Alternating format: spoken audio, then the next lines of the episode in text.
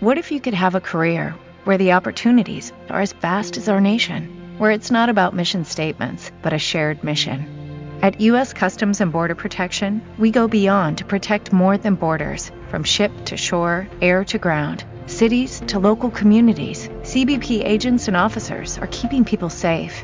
Join U.S. Customs and Border Protection and go beyond for something far greater than yourself.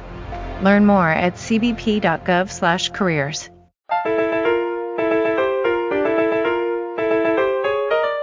Bienvenidos a los restos del mundo con Hurtas y Mori Mori en Pokémon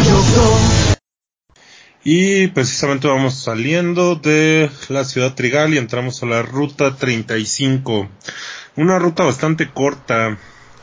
Ah, es excesivamente corta si lo consideras para pues para la, lo que encuentras aquí, eh, está, es un área de entrenamiento para muchos, porque realmente no puedes moverte hasta que derrotes en, en anterior la, a la líder de gimnasio y obtengas la Squirtle Bottle.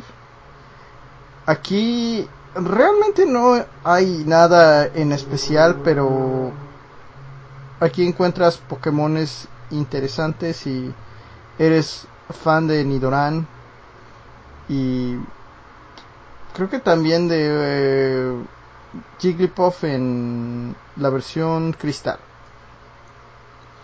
Sí, de hecho, en, en la versión cristal, aquí solamente, bueno, creo que hay otros lados donde sale Jigglypuff, pero aquí en las versiones originales no aparecía Jigglypuff. Eh, como dato también aquí puedes atrapar a Snowball, que es el perro, el perro rosa. También en la versión cristal, o sea, como que los metieron a, a los dos, los dos rositas en esta corta ruta. Y eh, hace rato le comentaba al buen Morimori que aquí hay un, un atrapabichos que peleas con él y si te da su número telefónico, te avisa cuando es que hay mayor posibilidad de que atrepas a, a Yanma, que es el Pokémon Libélula. Porque de hecho, si no, o sea, si no lo buscas cuando te habla este cazador de bichos, realmente la posibilidad de que lo atrapes es... Déjame revisar. Uh, sí, no, no sé el porcentaje, pero es rarísimo, o sea, es sumamente difícil que te tengas la suerte de que te aparezca con Yanma. Mm. Porque incluso cuando te llama, solamente incrementa creo al 10% de, de posibilidad. No sé si es el 10 o el 15. Dice que no hay posibilidades. Ah, no, aquí está. Es 1% de probabilidades cuando está en modalidad de Swarm, que es algo que se implementó en esta. De que te hablan para decirte que hay un Pokémon es en... Pues, en la zona. En la zona. Y es este, Yanma sube su probabilidad a 30%. Y, ah, ok. pero aparentemente hay este Swarm que aparecen de Dito que sube su porcentaje a 5%. Ajá y que es una cosa de nada porque Tito es 4% de por sí.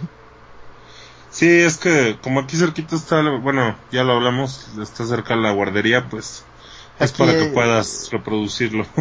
Es para que puedas reproducir a tu, pues, llamémosle a tu máquina de creador Pokémones, porque realmente eso era lo único porque lo hacían. Sí, Sí, realmente es eso lo que lo que trae de de beneficio en esta en esta ruta. Hay una una hay un arbolito que te da una una mystery berry cuando ya puedes utilizar este el surf que ya saben las berries diario nacen en los arbolitos. Entonces pues diario puedes ir y conseguir una una Mystery Berry que pues realmente viene a sustituir lo que es el elixir que, que te recupera cinco puntos de de cada bueno de un ataque. Sí, pero bueno. Ese es. Las berries en general pueden hacer muchas cosas interesantes. De Son hecho, gratis. o tienes, o puedes. Creo que hasta recientemente. Han, han, este, Nintendo ha estado interesante tratando de, de tener a muchos jugadores de que estén farmeando las berries, porque yo hacía eso. Pues sí, yo, yo de hecho también.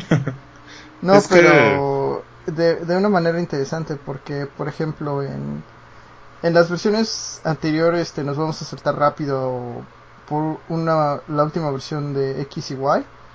Ajá. Hubo un tiempo en el que nada más, este, creo que por dos tres días estuve nada más plantando berries, apagando el sistema, regresando al día siguiente, recolectando, plantando y haciéndolo de vuelta hasta que hasta que sentía que tenía suficientes berries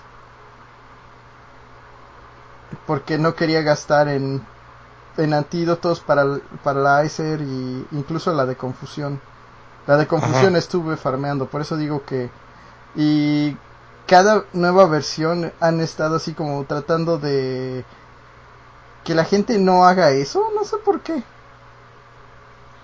Mm, Fíjate que yo no lo, he- no, no lo he notado. O sea, En lo que es este mm, Sun- Sol y Luna, que obviamente sé que no has jugado, ahí Sí. es la primera vez que eh, llego a una... De hecho estaba así como esperando, ya estoy a dos cuadras de la... de lo que dice la granja de las berries y dije y aquí este aquí empiezo a hacer mi mis mamadas de que empiezo a plantar árboles a diestra y siniestra y, y para que ya no tenga que pagarles a los centros Pokémones nada. ajá. Y, y básicamente llego y me dicen, no, aquí no hacemos eso. En Alola los árboles te dan suficientes para todos. Pues sí, tiene sentido. Y entonces, obviamente hicieron el sistema así como que para que no, para que los jugadores no les dijeran, no mamen cabrones, que, que te dan como ocho berries, pero ahora todas las berries son randoms, así que no sabes qué pedo. Mm, ya. Mm, Yo, yo las berries, efectivamente sí las llegué a, a medio farmear en, en la versión X, ahí en el, el pastito ese donde puedes sembrar. Y así como dices, y ahora como que casi casi nada más para eso, hubo un, periodo de tiempo en el que solo para eso era para lo que prendía el 310 como para ir y, regar los arbolitos que crecieran, quitar las que ya estaban crecidas. Este, pero eso es por mi, ah, digamos, mi afición a, a Harvest Moon y a los sistemas tipo granjita, de que me encanta estar haciendo ese tipo de cosas, de sembrar y que crezca y recoger el fruto Incluso en la vida real yo tengo mi, mis pequeños plantíos de chiles habaneros y de especias para la cocina. Pues ah, no puedo decir nada. Ahorita estoy ahorita estoy sembrando este cebollas y todas las especias posible porque realmente hay muchas cosas que no puedo traer. De hecho, por un tiempo este tenía un sembradillo de tomatillos, Ajá. porque no este para los que no sepan, son muy caros aquí. Eh, sí, sí, pues sí, eh, a, mí- a mí más que el costo es porque eh, para, ahora sí que saltando un poquito al tema, pero eh, para quien no lo sepa, cuando cortas directamente del árbol o, lo sacas directamente de la tierra algún algún fruto, alguna verdura, tiene más sabor. Entonces, si vas a cocinar y tú tienes tu propio ingrediente, pues realmente sí cambia mucho el, el sabor que le da la comida. Yo más que nada es por eso. Pues soy gordo. y pues ya para seguir con, con la siguiente parada en esta ruta. Ah, no me acuerdo si habíamos hablado del trainer em, policía en el podcast anterior. Este, no, no hablamos de él. De... Ah, bueno. Era... Hemos hablado de que los policías en Pokémon usan este grow lights, pero nada más, según yo. Sí, porque aquí nos, en estas rutas nos encontramos un nuevo tipo de, de trainer, que es guardia, que de hecho... El oficial. El oficial, ajá. Y ahora sí que, curiosamente, los policías no combatían en la primera generación, sí los vimos en ciudad, este, Cerulean, en la ciudad de Misty. De hecho, un detalle curioso de eso es que es, en las versiones amarillas el sprite parecía la oficial Jenny. Ah, sí. Sí, sí lo modificaron para que fuera como como la, la oficial Jenny. Aquí realmente pues es un, un policía, se parece como a los policías franceses, ¿no? El, sprite. El sprite, pues sí, es que trae su macana y su gorrito como más similar al estilo francés que al pues mexicano y, estadounidense. Ajá. ¿Y mm, ¿qué, qué Pokémon? ¿Tienes el dato de qué Pokémon usa? Es el Growlite. dos Growlites a nivel 14. Ah, ok. Y, creo que también de destacarse esta es que tenemos el Fire Breather Wild. Ajá. Y ese también es, pues como su nombre dice, son los que lanzan fuego de la boca. Los tragafuego, como los conocemos aquí en México. Ya se me había olvidado cómo se llamaban. se nota que no he vivido ahí en mucho tiempo. Sí, es que, así que para el que ubica la referencia de estos tragafuegos, aquí en México se les conocía porque, pues, los señores jóvenes bebían un poco de gasolina y encendían un palo y escupían la gasolina al este al palo de fuego y sacaban una llamarada. Este entonces por eso es por lo que aquí se les conocía como tragafuegos. Pero pues ahorita con la situación del precio de la gasolina pues no creo que sea muy viable que anden haciendo eso. Sí es, es una en fin. Eh, no hablemos de cosas deprimentes. Sí, y eh, entramos a una de las zonas que más me gustó la primera vez que llegué aquí a Yoto, el Parque Nacional. El Parque Nacional. Este es también, no solo es una de las áreas que más nos han gustado y hemos, he tenido varias experiencias en ella. Es este, como todas las traducciones eh, piratas, muchos de los cartuchos la traducción terminaba en un punto a la mitad. Para mi cartucho, este es donde dejó de hablar inglés. Ah, ya. Y entonces, de aquí en adelante ya no entendía qué, qué está pasando aquí. En mi primera este intento de jugar este juego antes de que obtuviera una versión cristal legalmente. Ajá. Sin embargo, este recuerdo que aquí este dije un sí y empecé a capturar bichos y no sé por qué y al final me dieron una berry que nunca supe qué, qué hacía. Pero creo que al fin aprenderé qué es lo que pasa, lo que hace esa berry porque no he vuelto a este pedazo todavía en cristal. Bueno, ni siquiera he tocado este lugar en cristal porque creo que hasta ni lo pasé. ¿Te lo saltaste? Sí, creo que me lo salté. No, yo de hecho, eh, mi experiencia fue distinta porque la primera vez que, que jugué, curiosamente, era un... No me acuerdo si era un sábado en la mañana. Y... Sí, debe de haber sido un sábado, era fin de semana. Entonces yo llegué a este lugar en la mañanita este, y como dices, hay un policía que te dice que si quieres entrar a un concurso de atrapar bichos. Y yo, yo ya como que dije, ah, pues, pues va, ¿no? Vamos a ver qué. Este, y ya te explica que son 20 minutos que tienes, te dan 20 Pokéballs y que atrapes al bicho más fuerte. Entonces yo empecé a caminar por el parquecillo y toda la cosa.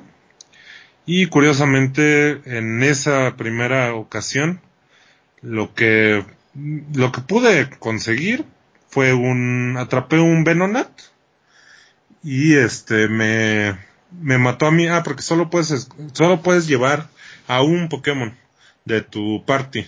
Entonces tú lo tienes que escoger y no puedes utilizar ítems, ni puedes recuperar, ni puedes hacer nada.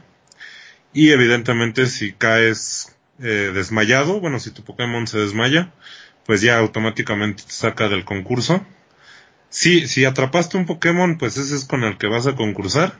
Si no atrapaste nada, pues te quedas sin nada.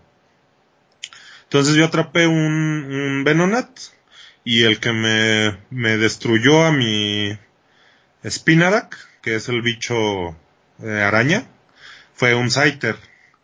Entonces yo me quedé así como de no manches, aquí salen Scythers, o sea, puedo atrapar un Scyther. Eh, para, yo creo que han escuchado nuestro podcast y sabrán que Scyther en las versiones roja y azul, pues es un Pokémon difícil de atrapar. Bueno, incluso creo que es exclusivo de la... Es exclusivo. Sí, es, es de la roja, ¿no? Scyther es de la roja. Sí, creo que es exclusivo de la roja. Entonces como que a mí me, me dio esa emoción de, ah, mira, aquí salen Pincers, salen Scyther. Este, por el, ahora sí que por la historia de, de los juegos anteriores. Aparte que, como, ahora sí que vi esta situación de que son ciertos días en la semana en los que hay este concurso, que son los martes, los jueves y, los sábados. Eh, pues para mí era como que algo emocionante el, el, que el día que había regresar al concurso para poder ganar el primer premio, que de hecho es una piedra solar. Es, eso es dependiente de tu, este, ¿cómo se llama? Eh, bueno, en los remakes, este, descubrieron que unas Sunstone era nada más lo único que, ser lo único que puedes agarrar es pues algo poco considerando de que ya son pocos los Pokémon que puedes. Sí, de hecho solamente son dos. Sí, pero una pero los remakes hicieron algo interesante. Sí. Empezaron a darte todas las piedras elementales. Sí, te daban todas, todas, hasta las las nuevas, hago comillas nuevas, que eran la Dusk y la Shine Stone este, que son las que adhirieron en la cuarta generación. Este, yo como, como me salté la cuarta generación en ese momento, pues realmente no sabía qué Pokémon eran los que se evolucionaban con las, con las nuevas piedras, por eso es por lo que a mí se me hizo también algo muy, muy padre que te podías ganar de, o sea, todas esas, todas, todas las piedras evolutivas, incluyendo las clásicas, que son la hoja, agua y fuego. Lo que yo decía de eso era porque siento que muchas de las piedras evolucionarias de la cuarta generación en el remake, pues sabían que muchos iban a estar confundidos de de dónde las saco. Sí, sí, también, este, obviamente yo, yo ni sabía que existían, pero eh, definitivamente, pues si tú ya venías de la tercera y cuarta generación, no sabías dónde las puedes encontrar porque al final de cuentas el mapa seguía siendo pues Yoto. Exacto, y, y aún así era así extraño, bueno, para muchos era extraño eso. Yo la agarré muy rápido gracias a eso, que yo sí fui muy fan de los concursos de bichos. Eh, me, yo, yo sí la primera, o sea, mi primer ron no manches, yo, yo creo que sí era de jugar todos los días que había concurso de bicho. Este, andar atrapando para, primero para conseguir la, ahora sí que los premios. Y después para conseguir los Pokémon, porque también, em, si tenías la versión, en mi caso, la dorada, no te aparecían salvajes, este, Weedle y su línea evolutiva, o sea, Weedle, Kakuna y Videl. Y si tenías la Silver, no te aparecían Caterpie, Metapod y Butterfree. Solamente los días de concurso podías atraparlos. Pues sí. Eso era lo que... Bueno, el chiste de los concursos es que arreglaba... Te agregaba la capacidad de poder este... capturar Pokémones que no podías en otros lados. Ese es uno de los principales este, objetivos de esto. Porque también en el remake este agregan este nuevos Pokémones que capturar después de que tienes el el Dex. La Dex nacional. El Dex nacional, el Scyther y el Pinsir siguen ahí, pero también empiezan a agarrar Wurmpless, los Beautyflies, Cascoons, Dustox, Ninkada, Volbeats, Illuminese, Cricot, Cricune, Combi. De hecho, ah, es el la abeja esa fea. sí, sí, de hecho, lo que no sé si aparezcan los dos, porque Combi tiene la particularidad que solamente evolucionan los, los hembra. Y los hembras son más difíciles de conseguir que los machos. Machos hay un buen. Este, pero hembras son raros. Eso es lo único que si no, no sé si haya de los dos ahí en el, en el concurso. Pero en las remakes es la única forma de conseguir a Combi. De hecho, creo que nunca he tenido uno de esos, ¿eh? Ahora que me quedé pensando. Ah, yo cuando, cuando ya después jugué la, la versión Perla, sí me hice de uno. Y lo, lo peor es eso, que lo entrené un montón, porque lo agarré macho y no evolucionaba. Y yo así, ¿qué onda? No evoluciona esta cosa, ¿qué está pasando? Y ya tuve que recurrir a la magia del internet. Y ya fue que me enteré de esa situación de que solamente los hembra evolucionan. Y así, ah, no manches. ¿Cómo ibas a ver esto? Porque mm. ya lo he mencionado, yo no veo las guías ni casi nada de, de, o sea, de los juegos hasta que lo juego ya en dado caso como ese, que de plano diga, no, es que no entiendo aquí cómo hacer, pues ya voy a ver a la guía cómo se evoluciona o qué onda con el Pokémon. Pero trato lo menos posible de hacerlo. Eh, es... Ahorita que he estado jugando Sol y Luna, bueno, el Ultra Luna, de hecho es ahorita un extraño pensamiento de mí de estar jugando la versión más nueva de Pokémon ahora que los pensamientos este hablaremos de lo que pasó del E3 algún día. Siento que todo lo que están haciendo con los bichos aquí se me hizo muy bueno comparado con lo que han estado haciendo en bueno con todo lo que he visto en Sol y Luna acerca de eso. Ah ya yo no he jugado ni Sol y Luna, ni Ultrason ni Ultramoon. Este... Es, más que te aparecen así como que en lados donde siento que no debería haber bichos. Ah, ya.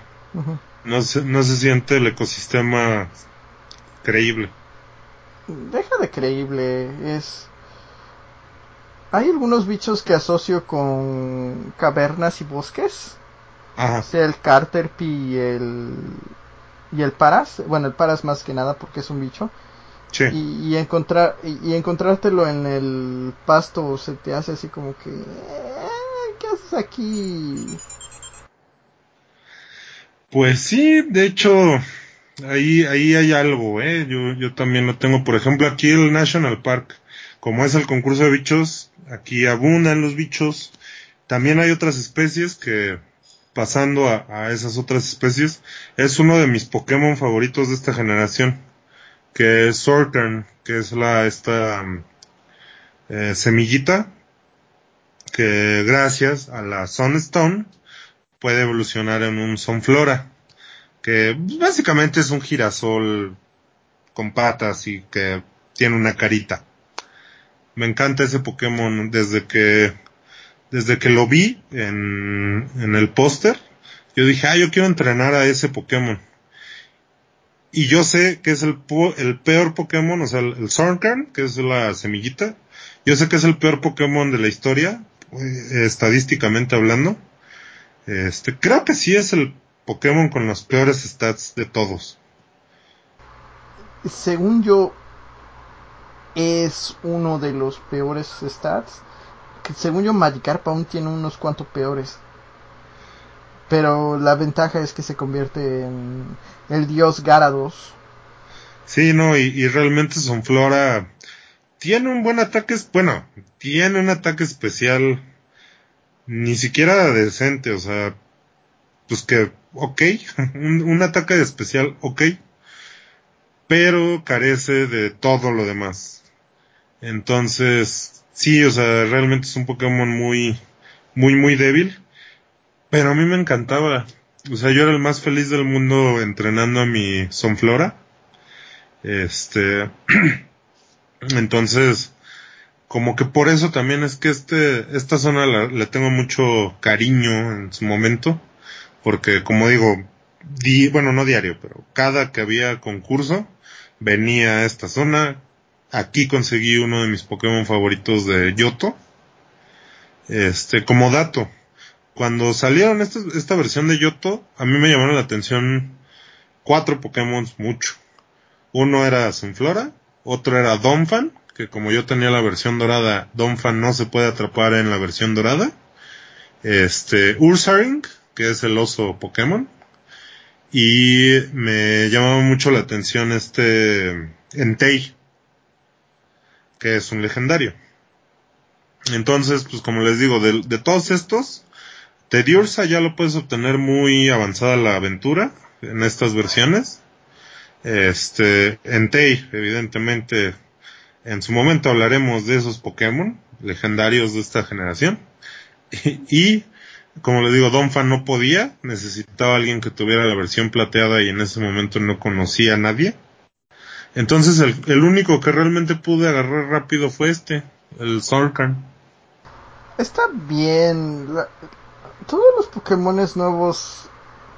De los Pokémones nuevos realmente ninguno atrapó mi imaginación tanto como. Creo que Skarmory estaba en los pósters, ¿no? El. Ah, ¿De volador de metal? Sí. Ese también era de la versión Silver. sí, pero yo era el que tenía Silver. Pero yo tenía Silver. Ah, ya. ¿Te acuerdas? Usualmente tenemos versiones opuestas tú y yo, acuérdate. Sí. Sí, sí, sí. Y Skarmory atrapó mi imaginación cuando vi el póster, pero... Y Maril, pero eso fue porque tenía una pequeña hermana que... ¡Cute! No, y, de hecho, pues para muchos ese es el Pikachu de esta generación. Sí, el los Pikachu de la generación. Cada generación recientemente he notado que tiene su Pikachu tratando de replicar la magia que es Pikachu, dice el hombre con un Pikachu de la selección japonesa. Está todo ese Pikachu. Yo no soy fan de Pikachu, pero me gusta este diseño de el que trae su playerita Japón. Sí, es no en general este no, sí, yo sé, que sí tú eres muy fan de, la mascota de Pokémon, Pikachu. Eh, técnicamente también soy gran fan de la mascota de Digimon, Agumon, pero... o sea, eh, tengo una cosa por mascotas aparentemente. No, y digo, o sea, Pikachu es, es muy importante. Entonces, como que aquí en esta región de Yoto, Meryl vino a ser como el Pikachu este, porque era redondito y bonito. Obviamente no le llegó a, a este, a Pikachu. Em, de hecho, cuando salieron estos juegos de Let's Go, muchos eran lo que decían, que próximamente íbamos a ver Let's Go Togepi y Let's Go Meryl, que iban a ser como las, las dos mascotas de, de esta, o sea, de la región, como quien dice Yoto. Mm, sí, creo que tienes razón. Y Eh, bueno, aquí ya hablando, digamos, del Parque Nacional, eh, también obtenemos varios ítems, pues, que son, no voy a decir importantes, pero pues que son bien recibidos en, en este momento en la aventura. El Hay un- Quick Sí, sí, Claw. Está Sí. Dick, que para muchos es muy útil. El Sudbell, que es cuando... eh, creo que ese es en los remaques nada más. Sí, El Full Heal. En... Y puedes obtener un nugget en cristal si traes un maril. Em, ah, sí, de hecho, en, ¿cómo se llama? Este, en la versión cristal hay entrenadores que son los estos Pokefans Los Pokefan. Ese que, que de ahora en adelante se convierten en el... Bueno, cada... Se aparecen por cada versión ya. sí, cada, cada versión tiene su, su diseño de Pokefan que tiene un, un Pokémon como insignia. Entonces, como en esta versión la Pokémon fan mujer tiene a Meryl, precisamente. Si tú llegas aquí y le enseñas en la versión cristal que tienes un Meryl a esta Pokefan, te va a dar un Nugget. Hay un entrenador más adelante, en otra ruta, que si traes un Pikachu, te da creo que también un Nugget. Hay otro Pokefan que si le llevas un me no, Meryl es aquí. Es Pikachu, Meryl. Este ¿qué otro? Meryl, Pikachu. En cristal eh, dice que nada más es un Pikachu si tienes un, un Meryl en tu party. Sí, ella ella aquí en el en el Parque Nacional. Este te digo más adelante es uno que si le enseñas a Pikachu te da un nugget y hay otro que si le enseñas creo que un Jigglypuff te da este un un caramelo raro. ya ya cuando lleguemos a la ruta este se los se los tengo porque de- juego las rutas. Tiene que ser el... Lo chistoso de esta entrenadora es que es un fan de Maril, pero no tiene Marils. No, Tiene a Snowball. sí, sí es el, el perro rosa.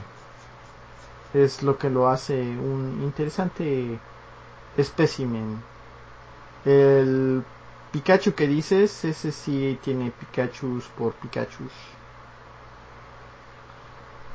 Y es que de hecho, según yo, sí es en esta, en esta región donde el Pokéfan hombre disfraza a su bebé de Pikachu, ¿no? Creo que sí. El sprite.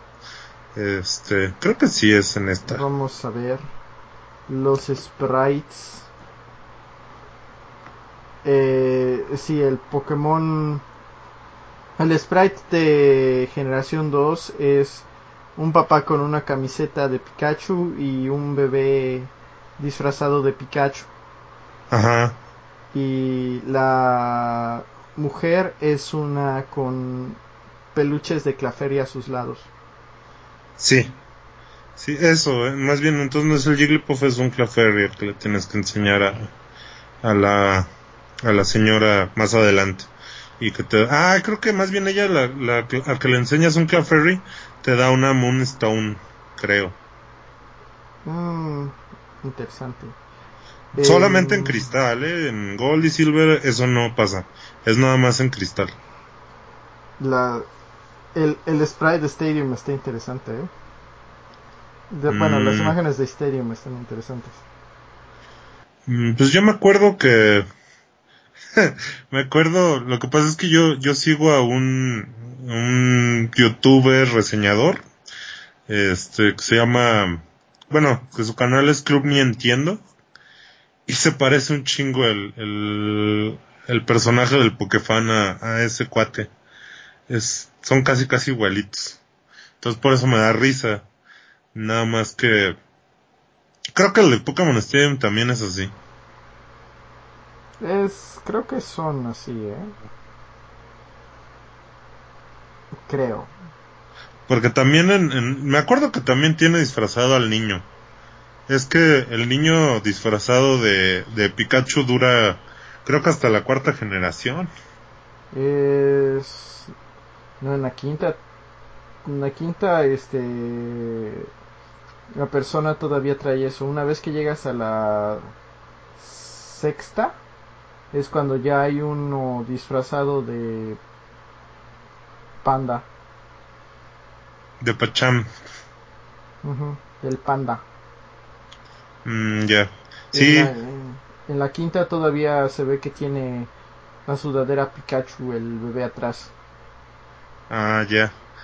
Sí, y porque... En Omega, Y en Omega Ruby Sapphire, el entrenador no tiene bebé, tiene es un hombre con un suéter de Pikachu.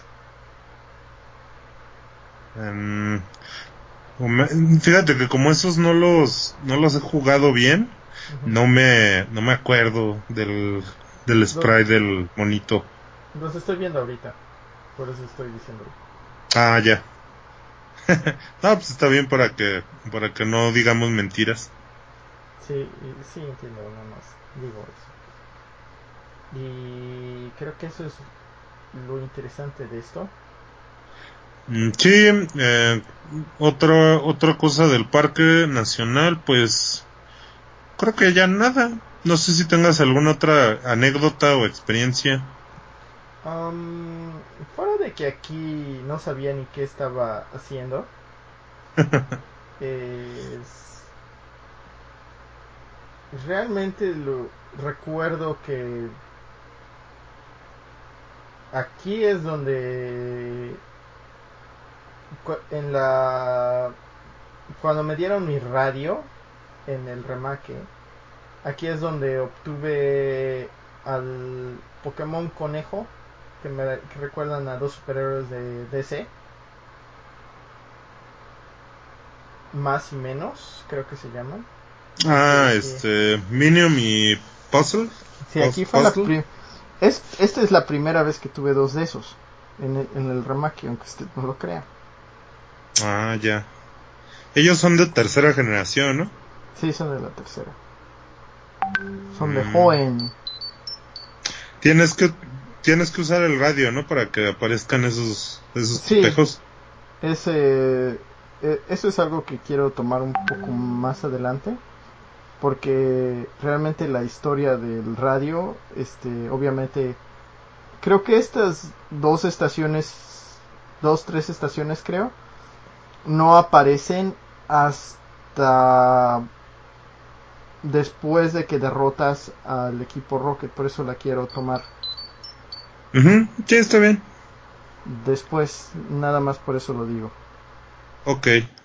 Sí, lo, lo dejamos pendiente, este, porque sí, sí, sí tiene sus, sus plus esa situación. Y pues ya, como siempre, nada más para dar el contexto de las otras, las otras interacciones, eh, este, el capítulo del anime en donde vienen a este parque, a mí me gustó mucho porque aparece esta niña que según es fan de, de los los Electabos, que es un equipo de béisbol de el mundo Pokémon.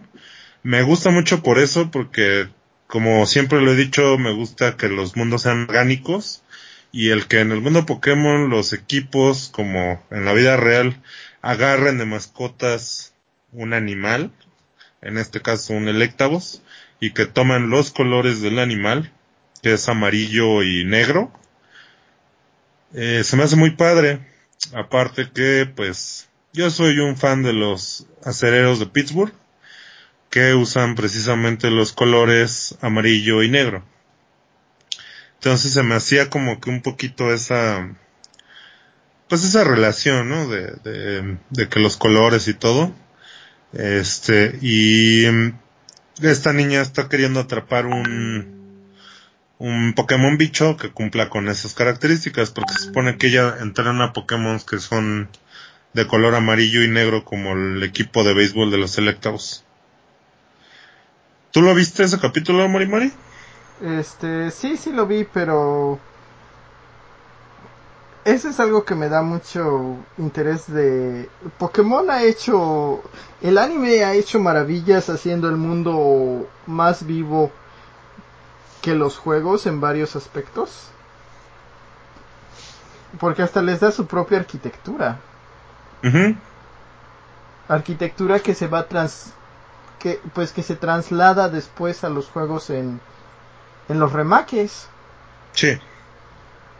Porque toda la región de la tercera generación, eh, estoy hablando en términos de los remakes, la, la arquitectura no estaba ahí porque obviamente estábamos en 2D y entonces no teníamos nada que hacer. Y entonces toda la arquitectura se volvió a ver en... Se, se convirtió en la del anime cuando llegamos a la... Si es la sexta generación, séptima, ya se me fue el chiste es que todas esas generaciones usualmente trasladan todo lo que viste en el anime porque no eran tan, llamémosle ricos, para agregarle sabor al juego. Sí, era, era más minimalista. Pues sí. Ahora sí que con, con trabajos hicieron la magia que yo siempre digo para este juego de, que copiaran las dos regiones. Este, y posteriormente en los remakes ya se trabaja un poquito más la estética.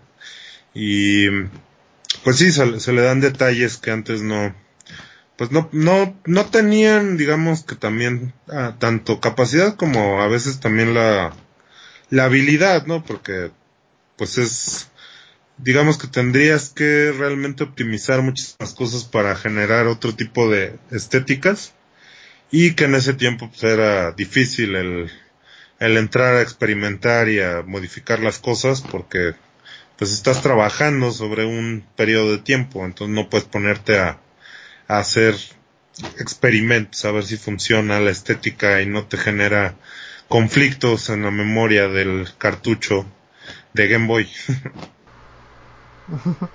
Quizá, este... Ahorita que hablaste de los Electabuzz me hiciste acordarme de que Japón siendo el país que es, tiene sus equipos de béisbol. Sí. Y, y, estoy casi seguro que los Electabuzzes este, se parecen mucho a los Tigres de Osaka. ahora se llaman de Hanshin, o, ¿cómo aunque siguen siendo de Osaka para los que no sepan que Japón realmente le gusta el béisbol, pongámoslo de esta manera. Hay un Pikachu beisbolista de peluche y hay Gundams, sí, robots gigantes de los equipos. Y esa mercancía es exclusiva de los estadios. Mm, incluso hace tiempo Nintendo tenía parte de un equipo de béisbol. Según, sí, creo que sí. No, ahorita ya lo, ya vendieron esa parte, este, pero hace todavía unos, yo creo que unos 10 años más o menos, Nintendo era parte, bueno, tenía una parte de, era codueño, eran codueños los, o sea, la empresa Nintendo como tal, no, no este, la familia Yamauchi como tal. Este, porque es, es diferente, son cosas legales. Este, y, allá en Japón sí las ligas de béisbol pues tienen mucho renombre, o sea, sí no no le tienen que pedir mucho a las grandes ligas de aquí de Estados Unidos y de de los otros países de América. De hecho, si algún día viajan a Japón, recomiendo que vayan a uno de béisbol. Es interesante, nada más desde la perspectiva de ser fan. Es interesante ver esos juegos. Sí, no, sí, de hecho, está, está muy chida esa, esa cultura. Como digo, en, el anime lo plasmaron un poquito. Eh, al final, o sea, son de estos momentos también donde Ash resulta que es buen entrenador. él se, veces. Él se corona campeón porque atrapa un Beedle, haciendo también esta alusión a, a la historia que ya vienen arrastrando Ash con los, la familia evolutiva de Beedle. Este, y finalmente por esta situación es por la que él le regala este Beedle a la niña, que se llama, creo, Casey. Casey o Tracy, no me acuerdo cómo se llama la niña de... de Tracy es el, el que sustituye a Brock por, esa, por esta generación. Sí, Tracy es, es el que tiene un Scyther, ¿verdad? Y un Merrill. Sí. No, entonces es Casey, la niña. Este, o sea, nuevamente eh, Ash gana, le entregan el Pokémon, el Beedle, y como es costumbre en Ash, lo regala. Este, no, no se queda. Es, este, hemos dicho varias veces que Ash tiene una... Le gusta sacrificar sus ventajas tá- tácticas. Sí. Este, entonces se lo regala, pues obviamente como esta niña es fan de los Pokémon de color negro y amarillo, pues es muy feliz. Em, porque pues quiere, quiere eso, el, el tener los colores de su equipo de los Electabuzz, que no me acuerdo si tienen nombre de dónde son, pero pues se me hace bonito esa, esa interacción.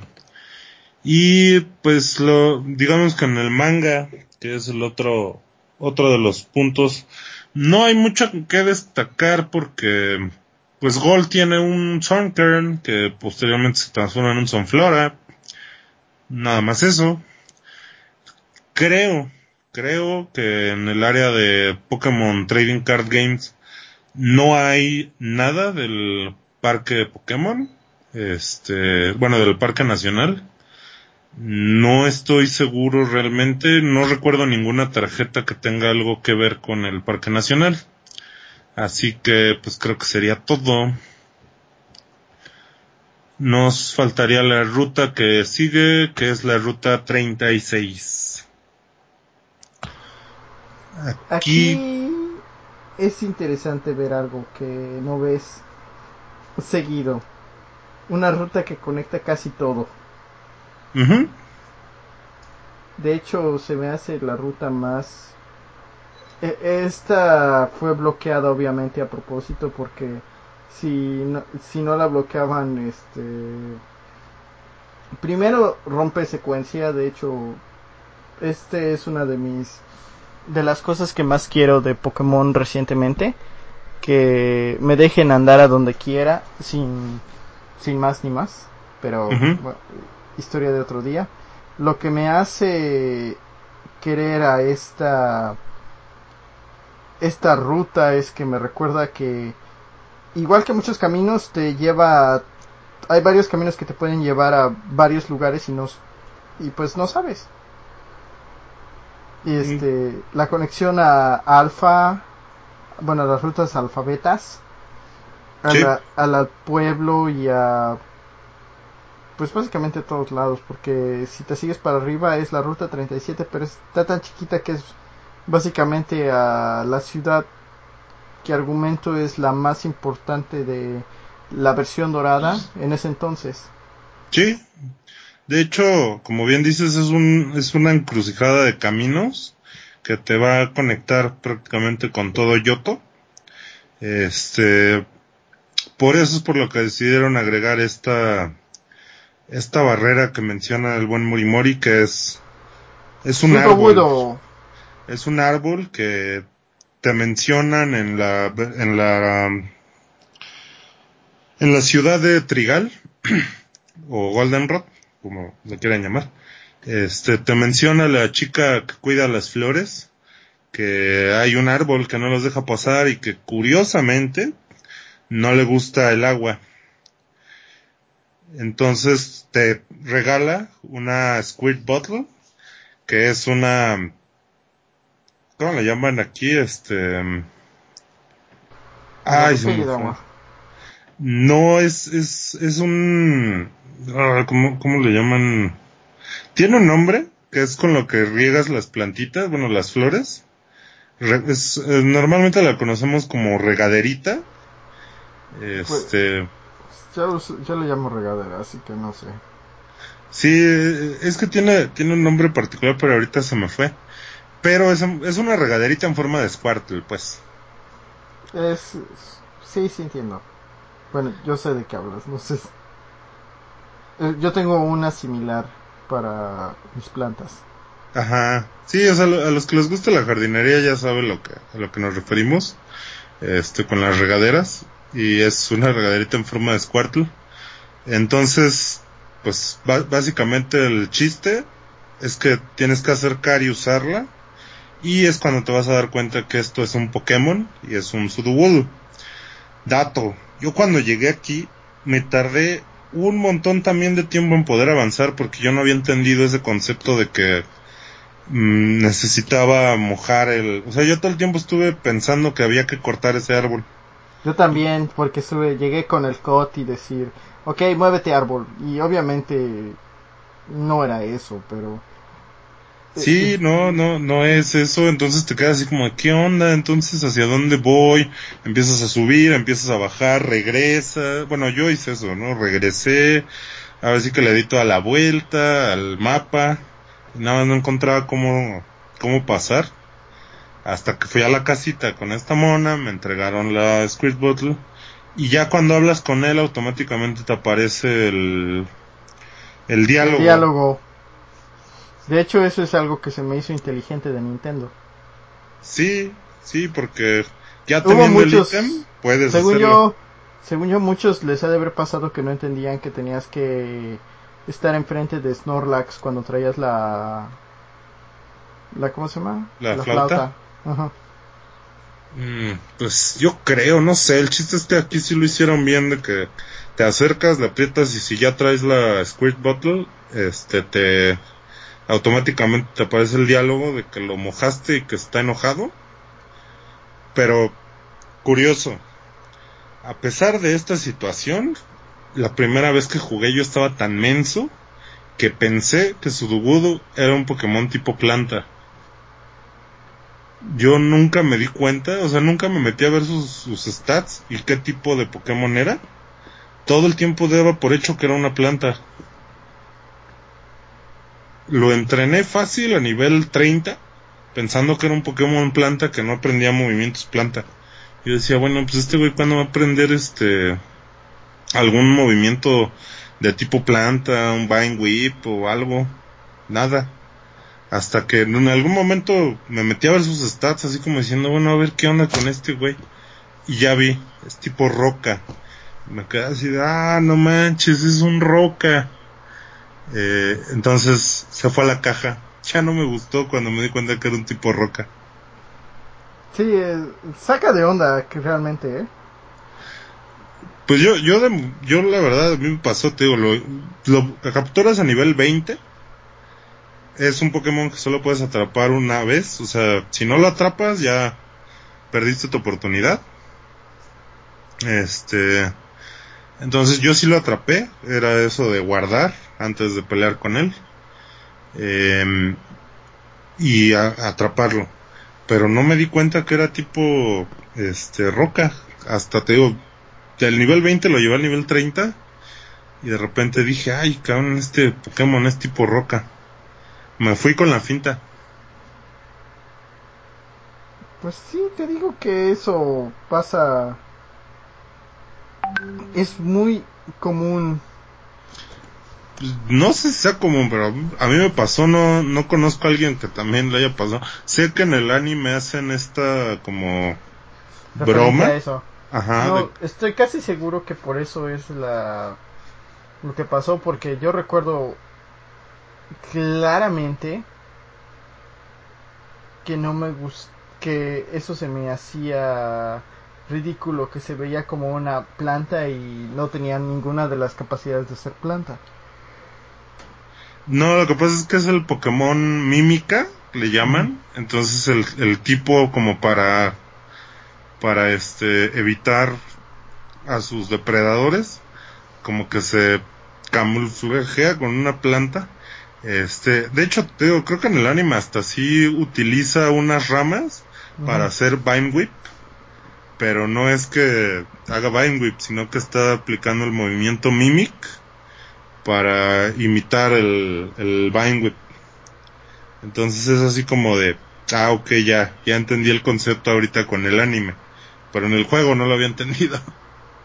En general, se me hace que es un, bueno, se me hace un ridículo bueno, es de los conceptos Pokémon que me quedan así como que entiendo por qué es lo que estás tratando de hacer, pero se me hace que hay algo perdido en la ejecución. De hecho, en el manga es lo que pasa, que el Sudowoodo está está como como tratando de escapar y pues evidentemente el le, le dicen casi casi que está bien menso, ¿no? Porque al, al disfrazarse como un árbol, pues le van a aventar agua. Este, entonces como que, ¿cómo se le ocurre disfrazarse de algo que le afecta lo que le hacen? O sea, una planta usualmente la requiere de agua. Este, entonces, básicamente si te van a cuidar, pues te van a hacer daño porque el agua te, te lastima. Pues sí, pero bueno, la lógica de Pokémon nunca ha existido, seamos honestos. Sí, no. Este, y ya, ah, bueno, aquí nos, nos entregan la Rock Smash, que aquí de hecho es una, es una Hidden Machine, pero, a diferencia de las otras Hidden Machine, es una TM. Es una TM. Sí. Es, es la primera vez que pasa esto y la última hasta que llegamos a Pokémon este Let's Go Eevee. Ajá. Let's Go Pikachu. Y de hecho también este creo que hasta cierto punto en Sony Moon trataron de deshacerse de todas las Hidden Machines. Ah, sí. Y a cambio te están dando este ¿cómo les llaman los Pokémones de los Pokémones de las monturas, ¿no les llaman? Sí, monturas realmente. Este, el Rock Smash es un este ¿cómo se llama? Un Tauros. Ajá. Y de hecho es tu primer este monte. Sí. El segundo monte es un este no es este no es una hidden machine, ¿sabes qué es? Te vas a reír. ¿Qué? El item finder. Uh, bueno. Traes un perro, estás montando un perro y lentamente está olisqueando el perro contigo para encontrar los items. Bueno. okay. Así es. Y el tercero es un... No, no creo que te agrade mucho esto, pero es un Charizard. Ah, que es el volador, ¿no? Creo que es el volador. No, de hecho, a raíz de X and Y es que ya todas las Technical Machines son infinitas, como las Hidden Machines en las anteriores seis generaciones, digo, cinco generaciones. Es una, este, para algunos casos está bien, tácticamente hablando, es porque es un problema tratar de hacer que todos los Pokémon que, que, tienes, que quieras enseñarle, nada más tienes uno y ya. Uh -huh. En algunos casos, o sea, por eso estoy. Los buenos son, son los más escasos, o sea, los buenos movimientos solo tienes uno, entonces tienes que a un solo Pokémon enseñarle ese. O hacer lo que ya hemos dicho, el que haces un criadero para que se lo pases a una prevolución de no sé qué y luego lo mezclas con otro. O sea, es más laborioso.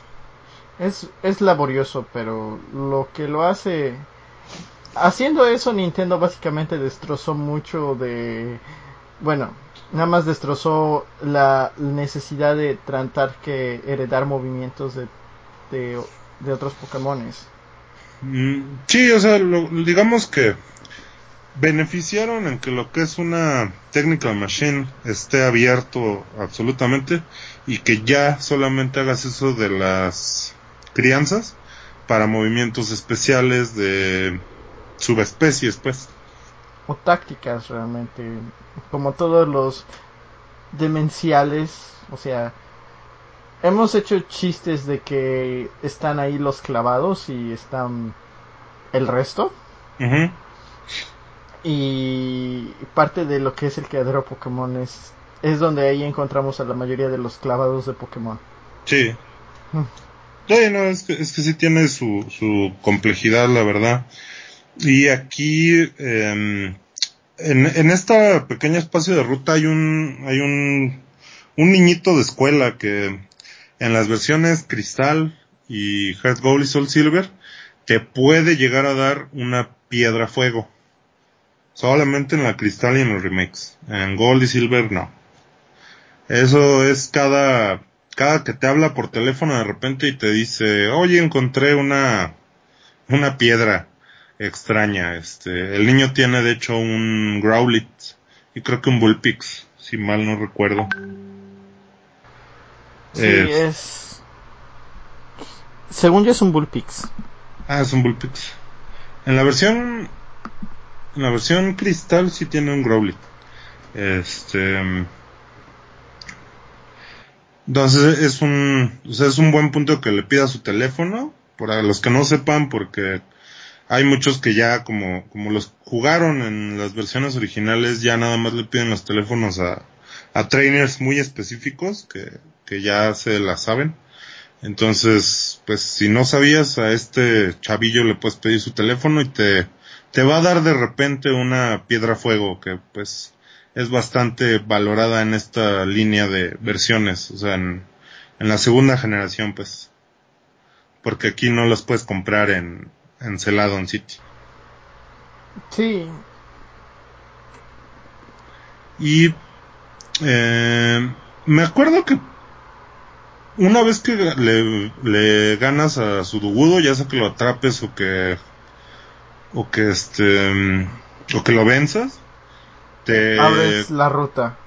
Bueno, abres la ruta y también te dan en los remakes la, la incubadora de berries, que es para que ahí las siembres y crezcan las berries.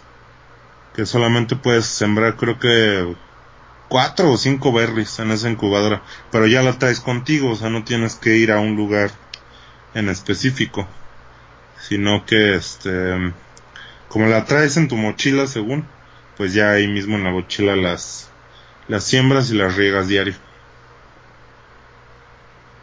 Como les digo, soy fan de Harvest Moon, entonces para mí esto, ¿sabes a qué grado llegué? Como, como dato curioso, este, cuando, cuando yo jugué Heart Gold, no, perdón, bueno, yo compré Soul Silver, más bien, este, el 10 lo compartía con, con la que hoy en día es mi esposa, en ese tiempo era mi novia.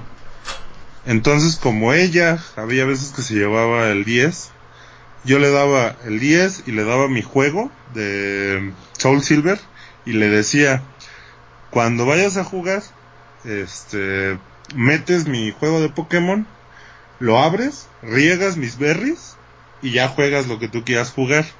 Le digo, pero riega por favor mi, mis berries para que sigan creciendo. Y como a ella también le gusta Harvest Moon, pues me decía, ay, tus, tu juego de Pokémon. A ella no le gusta Pokémon. Este, entonces. plantitas. sí, o sea, era lo que hacía. Yo le enseñé cómo, ahora sí que cómo abrirlo al hacerlo. Y ella me hacía, o sea, los días que no nos veíamos y que ella tenía el 10, me regaba mis berries bien buena onda. Sí. Entonces es, es, es algo que a mí se me hace chistoso y que ella así como que me... O sea, le daba risa, pero a la vez como que sí decía, ¿qué onda contigo y con tus, con tus plantitas virtuales? Pero igual lo hacía, entonces pues, gracias, ¿no? Creo que ya es todo de del día de hoy de Pokémon. Sí, por hoy Pokémon ha terminado. Este. Urtas hoy va a elegir nuestro interludio musical. Este, todavía a, a, la hora de grabado no sabemos qué va a ser, pero no se preocupen, ya vendrá. Sí. Así que ahí va.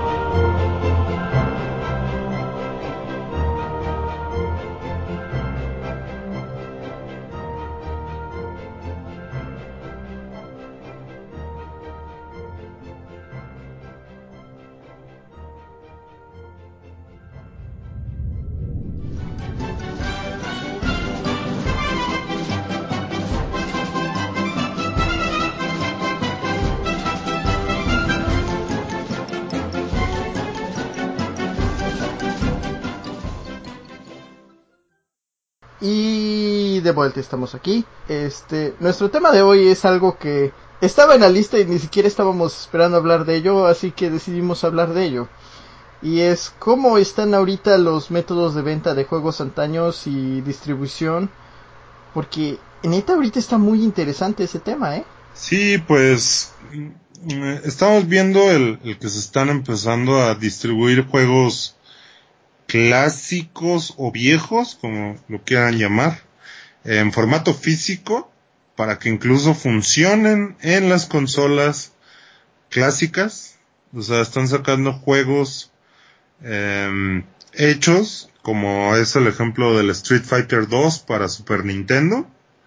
Este, actualmente cuando estamos grabando este podcast en eh, finales de junio del 2019 van a sacar unas versiones de los juegos de Star Wars de Game Boy, de NES y del Bounty Hunters. El Bounty Hunter, la diferencia es que no sacaron nuevos juegos de Bounty Hunter para, para el GameCube o para el PlayStation 2, sino que lo trasladaron directamente a PlayStation 4. Sí. Estaría chido que sacaran Bounty Hunter nuevamente para GameCube. Yo creo que yo sí lo compraría porque no he logrado conseguir una una buena copia del Bounty Hunter de GameCube. De hecho creo que te ofrecí una alguna vez, pero dijiste que no porque te iba a tardar este años en hacértela llegar. Sí. Eh, francamente esto es algo que me gustó mucho que hicieran en PlayStation 3. Sé que a muchos no les gustara de que... Pero yo no fui un dueño de un PlayStation 2. Hasta... mm, Creo que mi PlayStation 2 llegó a... A inicios del Wii. De hecho compré un PlayStation 2 y nada más tenía un juego que era Kingdom Hearts 2 y subsecuentemente Spider-Man 2. Pero fueron los dos únicos juegos de PlayStation 2 que tuve. Y como un año después, creo que entré a trabajar y compré un PlayStation 3. Y gracias a que PlayStation 3 estaba básicamente haciendo líneas y líneas de remakes y remasterizaciones, pude experimentar varios juegos de PlayStation 2.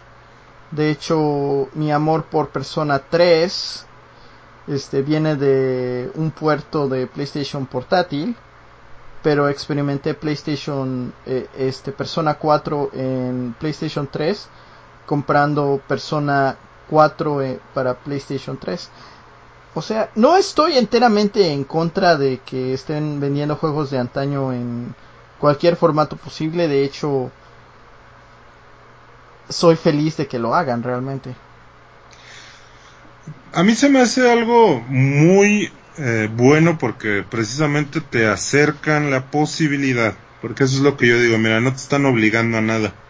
Entonces te dan una opción, una posibilidad de conseguir algo que o no has logrado conseguir o que definitivamente no, no sabes dónde conseguir. Este, o incluso hay casos en donde ya no puedes conseguirlo. Este, entonces esta, estas reediciones que funcionan incluso en los hardwares originales te dan esa posibilidad porque si tú tienes el hardware, eh, o sea, tienes un Nintendo, un Game Boy, este, tienes un, en su momento, un Super Nintendo, puedes utilizarlo para jugar estos juegos nuevamente. De hecho, eh, la versión de Street Fighter que sacaron, quizá la práctica que no estuve muy de acuerdo es que como son ediciones especiales, o sea, son copias limitadas, por eso se llaman Limited Run, eh, hicieron una práctica un poquito desleal o desdeñosa que era que aparte de que había pocos cassettes o bueno es que aquí en México les decimos cassettes a los juegos no sé cómo se les llaman realmente Eh, pero bueno los juegos de Super unos eh, venían en, en el formato de cartucho color rojo y otros venían en un formato de cartucho transparente, que eran como que los edición especial. Pero tú comprabas y tú no sabías qué te iba a tocar, si el rojo o el transparente. Entonces, eso a mí se me hace un poquito desleal porque lo que genera es que hay mucha gente que compra muchos nada más con tal de conseguir el, el de otro color. Y como es algo muy limitado, pues sí le está quitando la oportunidad de que lo compre alguien que no, lo que quiere es tener el cartucho para jugarlo, no tanto la edición especial o, o la edición normal. Hay mucho de eso, según yo, es... Lo estuve pensando recientemente en el sentido de que hay varios juegos que la gente no puede conseguir nada más porque hay muchos que por ejemplo, el cartucho dorado de Legend of Zelda. Ajá. Ese. Hay muchos que. Pues realmente nada más quieren el juego, les vale madres que sea el cartucho dorado. Sí. Y obviamente por ser el producto de colección, pues. Muchos nunca van a deshacerse de. El cartucho dorado porque. Pues ahí está. Ah, incluso. Eh, hasta a veces como por ejemplo, eh, muy particular, en el caso de Legend of Zelda, sí hay diferencia entre el primer run y las consiguientes. No, estaba hablando del de NES, el de ah, 64. El de 64 es ese que hubo varias consecuentes corridas. De hecho, mi favorita es que hay tres versiones, hay dos versiones o tres versiones, no estoy seguro. Según yo hay dos. Porque recuerdo que una era porque que cambiaron la sangre de Ganon de rojo a verde. Y esta no estoy seguro, pero hay una canción que tuvieron que cambiar porque decían que era muy cercana a música tradicional hindú o, o musulmán, no estoy seguro. Hay, hay dos, es una canción que la tuvieron que modificar y en la entrada del templo de, de las arenas, creo que es, este, ah, el logo de, del templo es muy parecido a una estrella musulmana, entonces como que, pues ya, ya sabes, en el templo de la arena, que es donde están los, la zona de las Gerudo, que son mujeres de raza casi casi negra. Eh, se, se, sintió ahí como que parecía que le estaban echando eh, el estereotipo cuando realmente no, pero bueno, coincidió. Porque a final de cuentas los grudos sí están basados un poquito en una cultura real, ¿no? Este, entonces lo tuvieron que modificar en los consecuentes ediciones. Entonces esa primera edición, la diferencia es que no, tú no las puedes diferenciar a menos de que juegues el, el pues ahora sí que el juego, o sea, fuera, por fuera del cartucho no hay diferencia. Es igual. Entonces, pues prácticamente tienes que tener o el cartucho con el guardado ahí para que le enseñes qué es esa versión. Este, o, o pues no hay modo de que lo distingas. Pues sí. Hay cartuchos que sí, o sea, por ejemplo, en los, los primeros Mario Bros. hay como 20 versiones que incluso si tú abres el cartucho de Mario Bros. de NES, tiene diferentes este, componentes entre versiones, entonces ahí sí puedes ver tú físicamente cuál es cuál. y son como 21 o 22 versiones. Eh, bueno, es que e, es una parte de la era. Es, es, era un periodo de era más sencillo, un periodo en el que hacía los juegos tenían que ser completos, o sea, muchos saben que tengo mi problema en contra de los parches. Eh, porque siento que muchos desarrolladores, como programador, este, sé que parches existen, de que pero en algunos casos siento que es excesivo, como por ejemplo de que ahorita las compañías están confiándose de que tienen una fecha y entonces al final este te, dan el juego en, en cartucho sí pero la versión que te dan en el cartucho o en el disco no está completa y entonces una vez que llegas tiene que conectarse al internet y después de eso tiene que bajarse todos los updates para hacer eso. Obviamente en juegos populares es menos esta práctica, estoy hablando de los FIFAs, porque saben obviamente dónde se juegan estos juegos. O sea, las compañías no son estúpidas. No, normalmente no lo son. No, y más que nada es que la, la práctica ya se ha normalizado de eso de lo que tú mencionas, de, del parche, o sea, de poder sacar juegos incompletos y parcharlo posterior a la, a la salida. arreglamos en post, alguien dice así. Ajá. Eh, entonces, eh, ese, ese es otro de los puntos, ¿no? O sea, que, que yo, yo veo mucho de lo que está pasando actualmente, que digo, bueno, en unos años, este, yo que todavía juego mis, mis cartuchos de, de Atari, de Intellivision, de Super Nintendo, 64, yo los puedo poner hoy en día después de 20, 30 años, ¿no? En 20, 30 años yo voy a poder poner mis discos de PlayStation 3, de PlayStation 4, de Xbox, incluso de Wii U. Mm, no lo sé. Porque El- si no tienes el último, Parche algunos no pueden estar completos. exacto. Incluso algunos Es- ni los va a correr. Ah, sí, y eh, estas cosas algunas van a ser arregladas por emulación, pero eso es, bueno, hay hay algo de la historia de los videojuegos que fuera de Nintendo les vale madres a las compañías y está bien. No es su trabajo estar cuidando la historia de los videojuegos. No es su problema. Y hay varios juegos que hemos perdido por pues al tiempo. Y- De hecho, no de Kingdom Hearts o de uno de esos decían, no, perdón, de Silent Hill, que decían que ya habían perdido el código, que, que quién sabe dónde estaba el código del juego original. Y de hecho eso para muchos ese fue la caída de Konami en términos como desarrollador. Sí, pues no manches. Oye, ¿y el código no? Pues quién sabe. Ah, no es famoso que pasó, de hecho ah, en Final Fantasy VII. Para los que no sepan, el código madre nadie lo tenía. De hecho, no sabían qué iban a hacer con eso. De hecho, lo encontraron ahí en un disco duro, ¿no? Abandonado de uno de los desarrolladores.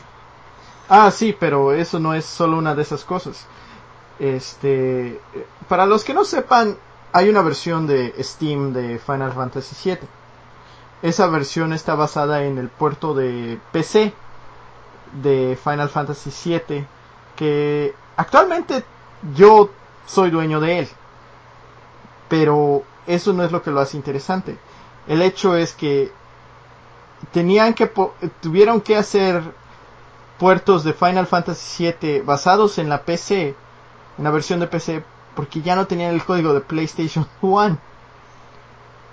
Sí, sí, sí, sí, es que es una práctica mm, que se dio mucho, o sea que em, ni siquiera las mismas compañías creadoras tenían un respaldo de algo, o sea, como que lo sacaron y lo ya. imprimieron y chido, ¿no? O sea, pues a lo que sigue.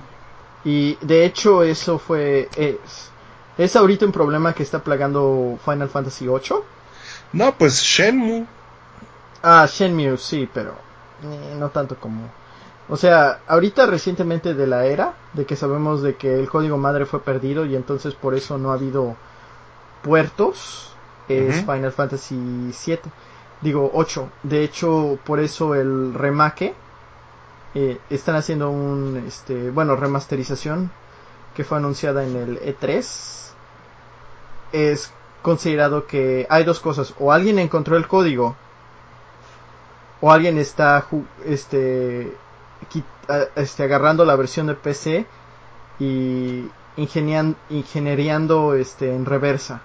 Sí, es este, ingeniería inversa. Eso es lo que yo tengo entendido. Tampoco estoy muy letrado en el asunto, pero tengo entendido que sí aplicaron ingeniería inversa para sacar el código. El problema es que a diferencia de la ingeniería inversa en hardware, en software es muy difícil eh, porque a final de cuentas el, el... máquina. Ajá. El de eh, máquina no es algo que le deseo a mi peor enemigo. Sí, no, es, es que la, la ingeniería en vez en hardware es, es compleja y es difícil, pero precisamente como tienes el, el dispositivo, pues literal, o sea, lo, lo cortan en, en, ¿cómo se llama? Este, en líneas para ver cómo funciona cada maldito aspecto de la, del armatoste. En código eso es muy difícil.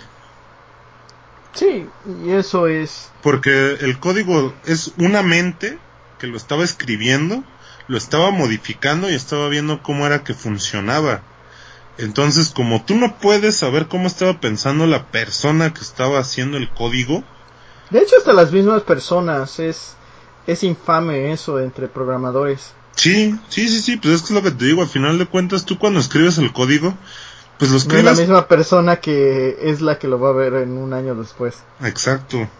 Y, y tú no puedes saber por qué es que, o sea, que por, por qué el resultado que está plasmado en el código llegó ahí.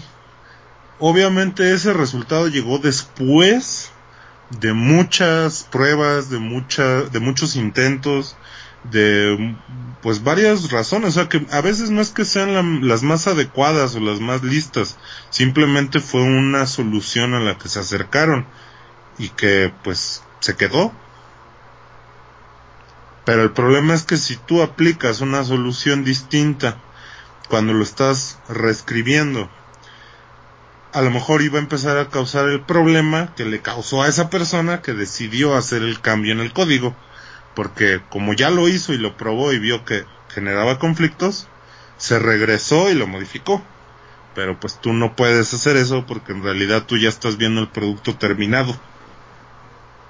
Mm, sí. Es, es complejo, es muy complejo realmente. De hecho es muy complejo, de hecho eso es lo que hace muchos releases mucho muy importantes. O sea, el hecho de que o sea, hay juegos pequeños que la humanidad ha olvidado y que nada más pueden seguir existiendo en emulación. Caso en punto, básicamente, los juegos de las tortugas ninja. Eh, todos los licenciados. Que realmente hay, hay licencias que aunque tú quieras comprarlas, las empresas que poseen esas licencias, a veces ya no, o sea, como, como quien dice, ya no están interesadas en ese tipo de cosas. O sea, tú les llegas con un plan de negocios y te van a decir, ah, no me interesa. Este, y no te la voy a dar, o sea, porque ese es el problema. Si tú dijeras, no me interesa, pero ten, usa la licencia. No, o sea, al final de cuentas, los corporativos dicen, a mí me costó el comprarla, yo no te la voy a dar. Como es, son todos, es por eso por lo que yo lo, lo englobo en todos los títulos que tienen alguna licencia de algo es mucho, muy difícil el ponerte de acuerdo porque son, sobre todo legalmente, es un relajito. Imagínate, ahorita, este, por ejemplo, la, las tortugas ninja, ¿quién se las tendrían que pedir para poder relanzar el juego de las tortugas ninja de arcade o el de Turtles in Time? Este, para los que no sepan, este juego pasó en 360 de Xbox. Eh, creo que fue exclusivo de Xbox. ¿Del Xbox Arcade? Sí. ¿Sí estuvo? ¿Fue exclusivo? Sí estuvo. ¿A poco? Sí, de hecho... Estuve a punto de comprarlo, pero vi que no tenía suficiente espacio en disco. Si no, sí lo hubiera comprado, pero... Ah, es este... Es de las pocas veces que pasó de hecho, también pasó con el juego original de X-Men, de cuatro jugadores. ¿Te acuerdas de ese con el magneto? Yo soy magneto, maestro del magnetismo. Sí. Es una meme para los que no sepan. Eh, y, y realmente fue una fue algo que pasó relativamente consistente en los pasados eh, en la generación de Xbox cuando Live Arcade estaba existiendo cuando Konami aún le importaba un poco su reputación antes de que Pachinko fuera este pues, pues la manera de que hacían dinero. Pobre Konami. ah, tengo rencor contra ellos hasta que me este debido a un este puerto de Zone Offenders pero debí haberme lo esperado después de ¿cómo se llama? Silent Hill Sí. Pero. Sí, no, yo, yo lo entiendo. Yo, de hecho, a Konami le tenía mucho amor en, en la era del Super Nintendo. y Pero es que es por eso, es amor. Este. ¿Qué, qué estás haciendo a ti mismo? O sea, es como. Quieres apear a alguien por, por algo que. Están haciendo. Es normal. Es, es, es pasa. Pero pues de hecho ahorita la, la esta Castlevania Collection que va a salir eh, también es, es uno de los factores, ¿no? Que hay juegos de Castlevania que no tiene Konami ya forma de recuperarlos. Hay varios, según yo. Pues yo digo, no, no sé por qué hay juegos que no que no meterían si supone que quieren, o sea que así es como lo, lo estaban anunciando, ¿no? Como la gran colección. Por eso yo supongo, ahí es en donde digo, será licencia, este, o sea, ¿por qué no están los, los de Advance?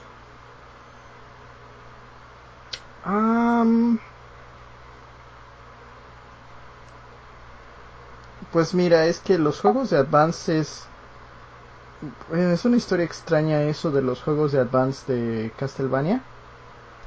Porque sé que los tienen. Porque. ¿Te acuerdas del Wii U de la consola virtual de ellos? Sí. Ahí estaban. Ahí están. y, siento que... y emulados excelentemente. Exactamente. Bueno, es que eso no es difícil. De hecho, mi teléfono. Un teléfono del Ah, mi teléfono que cuando lo tenía recién traído de... Estoy tratando de tomar fechas y creo que es como del 2010, o sea, nueve años atrás. Podía emular perfectamente ese juego.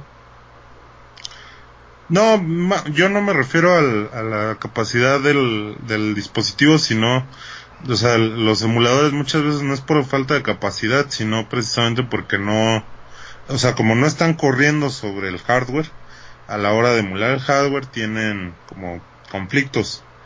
Y por eso es por lo que luego cambian los sprites o se modifica el, la latencia o se modifica el sonido. Y por eso es por lo que digo, realmente la consola virtual del, en el Wii U de Advance estuvo perfecto prácticamente.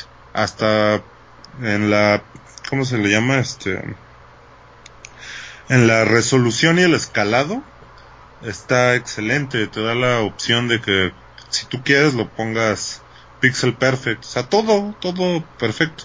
No sé por qué no lo pueden hacer en en las nuevas consolas. O si fue una decisión de que no quisieron también puede ser no Ahí es donde aplica la de, bueno, a lo mejor las compañías sí son estúpidas, ¿sabes?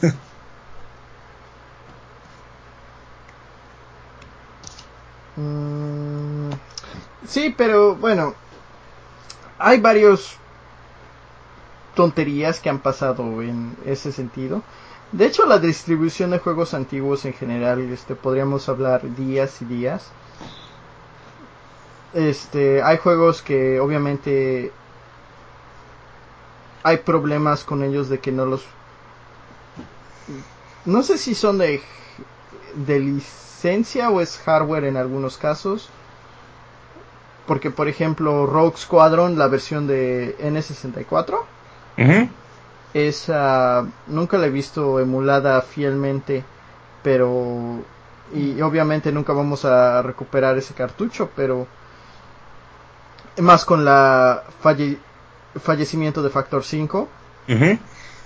Eh, lo que digo es todavía al menos tenemos la versión de PC que obviamente es inferior pero al menos ahí existe. Ya y, se cuelga muchas veces la, la, versión de PC este así la juegues en las computadoras de la NASA es un problema de emulación a lo que yo me refería no es la cuestión de la capacidad de hardware es que el emula, o sea, al momento de que emulas la ROM como no lo está haciendo el cacharro lo está haciendo un programa que está simulando al cacharro pero ese, ese programa que está simulando el cacharro no actúa exactamente igual como actúa el cacharro. Entonces, eso es lo que le pasa a la versión de PC. De, o sea, que sí, sí tiene retrabajados texturas y cosas así, pero el problema es que no corre igual. Sí, sí yo tengo ese cartucho y está funcional y todo, o sea, egoístamente puedo decir me vale, pero pues cuánta gente no tiene acceso a, a ese cartucho y al 64 para poder disfrutarlo. Hay muchos, o sea, el 64 no vendió tantas unidades. Aquí en México le fue bien gracias a, a la existencia de Nintendo Manía. Este, pero en otros países, o sea, yo creo que ahí en Canadá sí ha de ser mucho más raro, ¿no? No. ¿No? No. Es este. Eh, hay varios. Hay varios problemas con realmente. Encontrar Nintendos no es problema. Lo que es difícil es encontrar este. Varios juegos. E, ese es el problema, porque realmente si eres suficientemente dedicado y sabes a dónde tienes que ir, encuentras todo lo que quieras. De hecho, soy muy este desde que tengo odio jarocho a varias este, tiendas a los equivalentes de los game planes de México de aquí he estado tomando mi, mi dinero como consumidor a tiendas pequeñas. Y en esas tiendas pequeñas encuentras joyas. De hecho, es como encontré mi copia de Spider-Man 2 de PS1. Ah, ya. Para muchos el mejor juego de Spider-Man ever. No, ese es el de PlayStation 2. ese lo tengo. El, en algún tiempo antes de la existencia de Toby Maguire, para los que no sepan, odio las Toby Maguire como Spider-Man. Nada más lo odio a él como, como actor en esa película. Este, las películas están bien. No me odien. Nada más no, no veo a Toby Maguire como Spider-Man. O tema de otro día.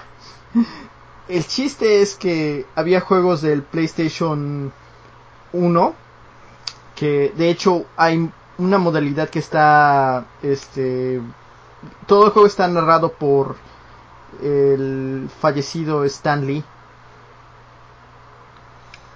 Era un excelente juego. Para su época. Sí sí sí. O sea no es no estamos hablando de de lo que ahora son los juegos. De hecho el estándar que hizo Spider-Man 2 para PlayStation 2 es este solo fue recientemente aceptado por Spider-Man para PlayStation 4 y y no estoy seguro cómo me siento todavía cerca de él más por la historia más que nada pues sí no y de hecho eh, es lo que te digo, por ejemplo, esos juegos de Spider-Man Siento yo que el, gran problema es la licencia. El que... Oh, sí, es la licencia. Nunca, vamos, nunca voy a poder encontrar esos dos juegos de... Mm, ¿Cuáles son? El, los dos originales de Activision, porque Activision perdió la licencia recientemente. Y, y sobre todo eh, es, es eso el que, gracias a, al, al querido ratón, que alarga los copyrights, es que, digamos que el que venza una licencia de, se convierta en fair use, requiere de muchos años para que suceda.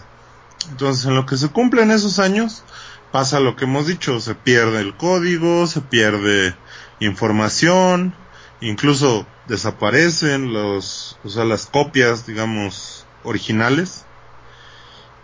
Y eso es lo que genera que estas experiencias, si tú no tienes una copia, te sea muy difícil. Yo sé que muchos dicen, ah, pues lo emulas en una compu muy buena. Pero es lo que les digo, muchas veces la emulación, incluso de máquinas tan sencillas como es el SNES y el Mega Drive, no llegan a hacer experiencias bien implementadas. Imagínate emular el PlayStation 1 o el PlayStation 2. No, el PlayStation 1 está, bueno, el PlayStation 1 está básicamente ya emulado perfectamente.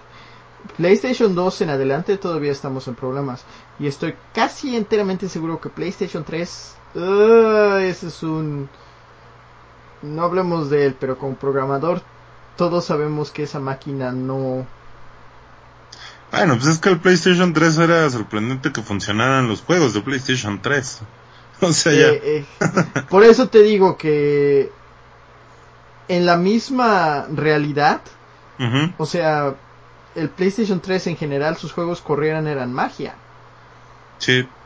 Ahora que ahora que estamos en la era que le llamo este los, las consolas son PCs pequeñas, ya no vamos a tener ese problema tanto. Sí, Ya, va a ser este em, ya está más homologado todo. Sí, está un, es homogéneo. Sí, pero eh, ahí es en donde entra mi, mi yo ancianito que le grita a las nubes, oh malditos, arruinaron la industria. Porque, porque realmente cuando teníamos esta, estas consolas que realmente eran distintas entre sí. A una PC. y a ah, una deja de eso, deja de eso, tengo mi problema de que antes, este, Nintendo es el único que me ha mantenido eso de que llego, pongo el cartucho y juego. Pues sí, sí, básicamente sí lo, eh, sí lo hacen incluso en Switch, ¿no? Es, es este. No, nada más cartucho ya. Sí, por eso te digo, o sea, incluso en el Switch es así como el, el input inmediato. Y en cambio, en mi ejemplo más este reciente, Bloodstain, para los que no sepan, realmente tuve que esperar como 20 minutos, como 10-20 minutos en lo que se instalara mi juego. Y recuerdo que le que estaba diciendo al hurtado, instálate, instálate, instálate. Sí, de hecho, como dato, lo compró físico, no es que lo haya comprado digital. Sí, lo compré físico, llegó una copia física con un disco y aún así tenía que instalarse. Eso es este. Lo acepto porque eh, no lo. Hay un nada más un load time que es el principio y ya, pero aún así como que te deja mal sabor de boca, especialmente a los que son felices con gratificación instantánea que antes esa era la venta de los videojuegos que no tenías que esperar nada ni hacer nada, cartucho y ya. Ahora tienes que no solo no no solo es prende la máquina y ya estás jugando, es prende la máquina, presionas un botón a la izquierda, le das la X, esperas a que cargue tu juego, asumiendo que está instalado. A mí me pasó eso, el, el valorar todas esas situaciones. Yo ya no me acordaba, hace como dos semanas, una semana y media, jugué PlayStation 1. Y no manches, los tiempos de carga de esa cosa son eternos. No sé si es porque ya el hardware ya está medio madreadón o... Ah, no, en este... De hecho, era. Varios juegos son interesantes de que eh, hicieron un arte de guardar cuando estaban haciendo los tiempos de carga. En Castlevania Symphony of the Night, los infames corredores entre las. Este, pues entre las áreas, que ahora ya son más una reliquia de antaño, que es así como que para. ¿Qué hace nostalgia? No sé cómo explicarlo. Sí, sí, sí. Pero eso era donde estaban cargando la, la siguiente parte del castillo en lo que cruzabas ese pedazo. Ajá. Y, y una vez que cruzabas la puerta se tardaba como dos segundos más y ya estabas de vuelta en el siguiente castillo. Sí. Eso es una de las miles maneras. Pero en general, este PlayStation... El PlayStation 1 no era muy bueno con tiempos de carga. No, en serio que sí. Eh, saca de onda. Yo sé que en su momento sí se llegó a comentar, ¿no? Así como de no manches, es que PlayStation tus tiempos de carga. Pero ahorita lo haces y sí se vuelve algo muy molesto. Yo lo, lo, ahora sí que lo estuve probando, como les digo, y de verdad que sí me, me desesperaba. Yo decía, no manches, yo creo que el PlayStation ya está mal. No lo dudo, eh, que también incluso sea eso, que ya esté medio, medio chachalaco y que a tiempos de carga muy largos se le incremente un poquito más de tiempo. Pero ah, qué molesto es, eh, en serio, qué molesto es eso de los tiempos de carga en el PlayStation 1. De verdad que sí te saca del ritmo. En general, según yo, muchos te sacan de onda. Bueno, a mí se me hace que mucho te saca de onda en... Bueno, a mí se me hace que muchos juegos te sacan de onda con con la introducción de del loading. de loading porque pierdes ritmo. Pierdes ritmo te enfrías porque estás como que en la los juegos son catárticos, ¿sí? Eh, generan una catarsis en, el ser humano. Y ahí es cuando llega ese punto en el que eh, estás en este momento, no, no se trata de un éxtasis, simplemente estás en tu momento de catarsis y te meten un loading time y puedes aguantar tantito, ¿no? O sea, sigues como que con la inercia de, del juego pero cuando se empieza a tardar de más, aparte vivimos en un mundo sumamente...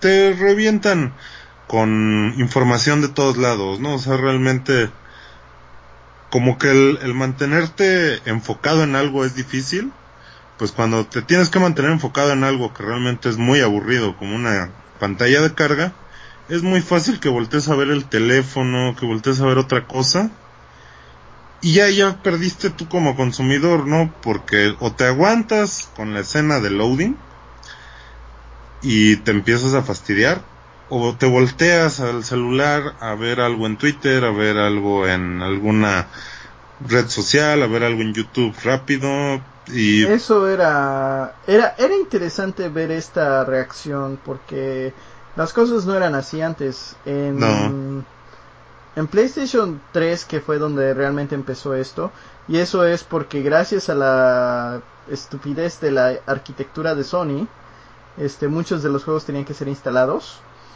La primera vez que pasó esto que fue de notancia fue en Devil May Cry. Creo que es 4. Sí, creo que fue 4. Y decía que tenían que esperar media hora y de hecho Capcom estuvo tratando de defenderse diciéndose pues puedes hacerte un sándwich, puedes ir por algo, y ah, es cierto. tiempo. es cierto.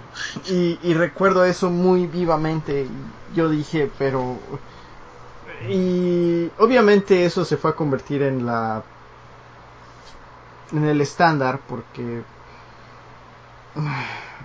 realmente ya son PCs pequeñas. De hecho, un día de estos el siguiente Xbox va a venir con Windows, estoy casi seguro. Pues sí. Ay, no, este. a ver, a ver qué, qué sale ahora. Ahorita lo marketearon como que sí es para juegos, ¿no? Porque los últimos dos Xbox te los querían vender como centro de entretenimiento más que como consola de videojuegos. Ajá. Ahorita según, o sea, el, discurso ya es que sí es una consola de videojuegos. Vamos a ver, ¿no? Sí, pero por eso te digo que un día de estos voy a llegar y el Xbox va a ser Windows. sí, por eso, por eso yo también tengo mi, mi duda. Incluso, eh, ahí sí desconozco. ¿Tú sabes si están sacando juegos, ya sea de estas nuevas versiones para Xbox el primero, no el One, el primero Xbox, el Xbox caja, este, o juegos nuevos, o sea, nuevos juegos hechos para el primer Xbox. Mm, o sea, el Xbox Xbox, el, el del año del cubo. Ajá. Este, ahorita no, ya no sacan de esos, pero si tienes las copias viejas, o sea, tu copia vieja, o sea, de que si tienes el... Creo que si tienes el Crimson Sky original sí te lo acepta. Creo. No hemos tenido... Este, ¿cómo lo dije? No, este, adoro Crimson Skies. Este, tengo historias de ese juego. y pero nunca lo nunca lo compré en Xbox, o sea, era una copia de un amigo y como en esos entonces podías arrastrar tu trasero a una casa y jugar juegos con alguien al lado, pues no había problema. Pero ahora como... Y aparte ese juego, todas sus memorias están entrelazadas con mis amigos este jugando. Mm, por eso no me siento así como no, no estoy muy seguro cómo me siento acerca de, de... No sé decirte de eso porque realmente todas mis experiencias con eso, con todo lo que es Xbox, el original de 2005-6, están sumamente limitadas a ese tiempo en el que importaba. Y ahora como no tengo casi nada de Xbox, de hecho el Xbox de abajo es de mi padre ya. Él lo juega más que yo. Eso es gracioso en general.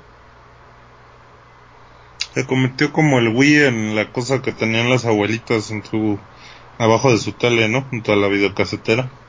Sí, y por eso es de mi papá. Y el, mi hermana, digo, mi mamá y mi padre usan el... Bueno, mi papá sí usa el PlayStation 4 porque tiene Amazon. Pero nada más por eso. Y el, pero fuera de eso, este, mi madre usa el, de hecho es el chiste de que dicen de que cuando me vaya, este, voy, voy a tener que decirles qué consolas tienen que comprar para que, para que sigan jugando. Obviamente voy a dejárselas ellas y voy a tratar de conseguirme una nueva, pero fuera de eso. No, es, es, que son, son esos puntos por lo que nos llama la atención cómo se está comercializando ahorita los juegos. Incluso el buen Morimori puso en la mesa el tema de del NES Netflix. Ah, sí, Nintendo ahorita tiene un pésimo servicio en línea. Obviamente está reflejado en el precio, porque realmente no pagaría los precios que está dando Sony, Nintendo, Sony y Xbox, que para mí son 100 dolarucos al mes. No, es 120 al año, o sea, como 10 dólares por mes. Y Nintendo lo está ofreciendo por 20 el año. El año, ajá. Y entonces, el problema de Nintendo es que alguien ahí no le gusta el internet en Nintendo. Estoy casi seguro de eso. Es mi única lógica explicación de que por qué todos sus servicios en línea han sido extraños. o incomprensibles a veces. Sin embargo, es Nintendo y Nintendo siempre va a ser Nintendo. De hecho, eso es algo que Urtas y yo decimos seguido. No, y, y por ejemplo, si si dieran esta esta opción de un de un Netflix, bueno, o sea, un sistema estilo Netflix. Oh, no, e, ese es lo que estoy llegando a. O sea, todas esas cosas que está fallando en el servicio te están ofreciendo juegos de Nintendo, pero nada más del NES original como Netflix. Esa es la única versión que los está salvando en, el, en los ojos de muchos. Porque el resto es básicamente... No han cambiado nada desde... Pues quiero decir del DS. Por ejemplo, em, en, el, en el caso particular de Xbox y de PlayStation, tú cuando, cuando pagas por su servicio y te dan juegos, tú no puedes jugar los juegos anteriores si no los bajaste en su momento, ¿no? Exactamente. Ah, aquí con eh, Nintendo sí se puede o no se puede tampoco. Sí, sí se puede. O sea, todo lo que ha salido lo puedes jugar desde el día 1 hasta actualmente hoy. Exacto. Está disponible. Exacto. El otro servicio que hace esto, porque hay dos o tres, uh, Microsoft y PlayStation están experimentando ahorita con sistemas similares. Lo que lo hace diferente es que los precios son increíblemente inaccesibles. Creo que es como 200 dólares al año, algo así.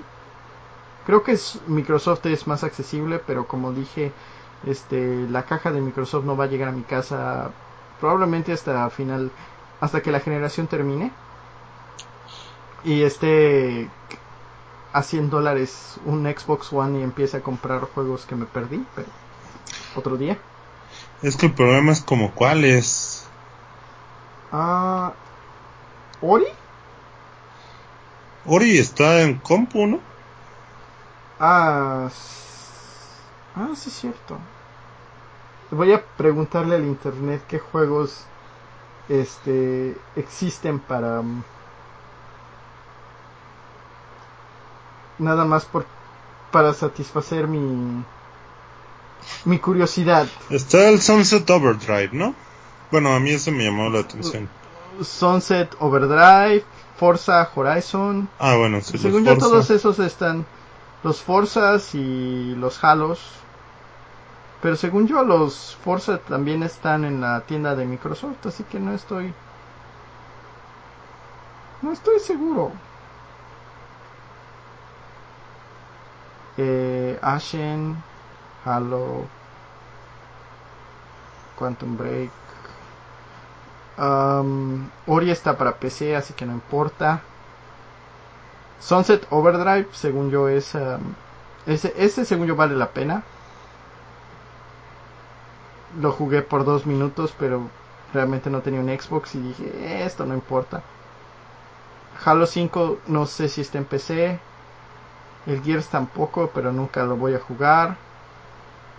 Y el de los piratas. Así que creo que tiene razón que realmente no, no vale la pena. Bueno, para nosotros, ¿no? Aclarando. Habrá quien sí... La... Hay alguien que ha de decir que Halo sí por vida y obviamente... Pero sería nada más para que jugara Sunset Overdrive, si fuera eso. Mm, sí, sí, a mí, a mí eso es lo que me pasa, este... En algún momento yo decía, ah, el Cuphead, pero pues Cuphead ya, ya va a estar en Switch.